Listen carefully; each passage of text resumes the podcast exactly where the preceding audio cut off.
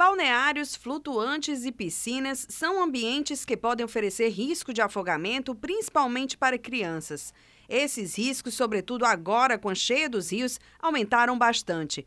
Ao longo de todo o ano de 2020, foram contabilizados cinco casos de morte por afogamento de crianças de 0 a 11 anos. Os números são da Secretaria de Segurança Pública.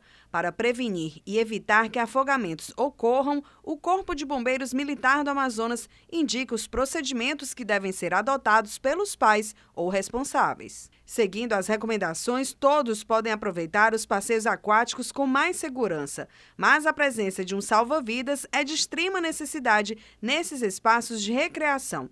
Por isso, os bombeiros orientam que durante as atividades em rios, lagos e igarapés, as crianças e responsáveis estejam o mais próximo possível de um posto de salva-vidas. Outra observação importante é verificar sempre a profundidade do ambiente aquático, proporcionando segurança à criança de forma que a água esteja no máximo na altura do umbigo. Quando esta altura é superada, há risco de afogamento para os menores. O cabo Pedro da Rocha Neto, do Corpo de Bombeiros, atua como salva-vidas na Praia da Ponta Negra, zona oeste de Manaus. Ele explica as medidas que devem ser tomadas neste tipo de lugar, ao lado das crianças. Os cuidados são atenção, sempre atenção. criança nunca pode ficar sem a supervisão de um adulto, mesmo que saiba nadar.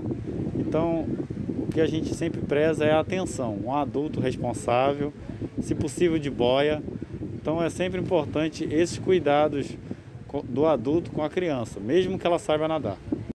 Em viagens de barco comuns na região, Todos os passageiros, inclusive as crianças, devem ter o hábito de utilizar indispensavelmente o colete salva-vidas durante o transporte fluvial. E uma vez que o afogamento já tenha ocorrido, imediatamente deve ser acionado o socorro especializado pelo número 193 ou Serviço de Atendimento Móvel de Urgência, o SAMU, no 192.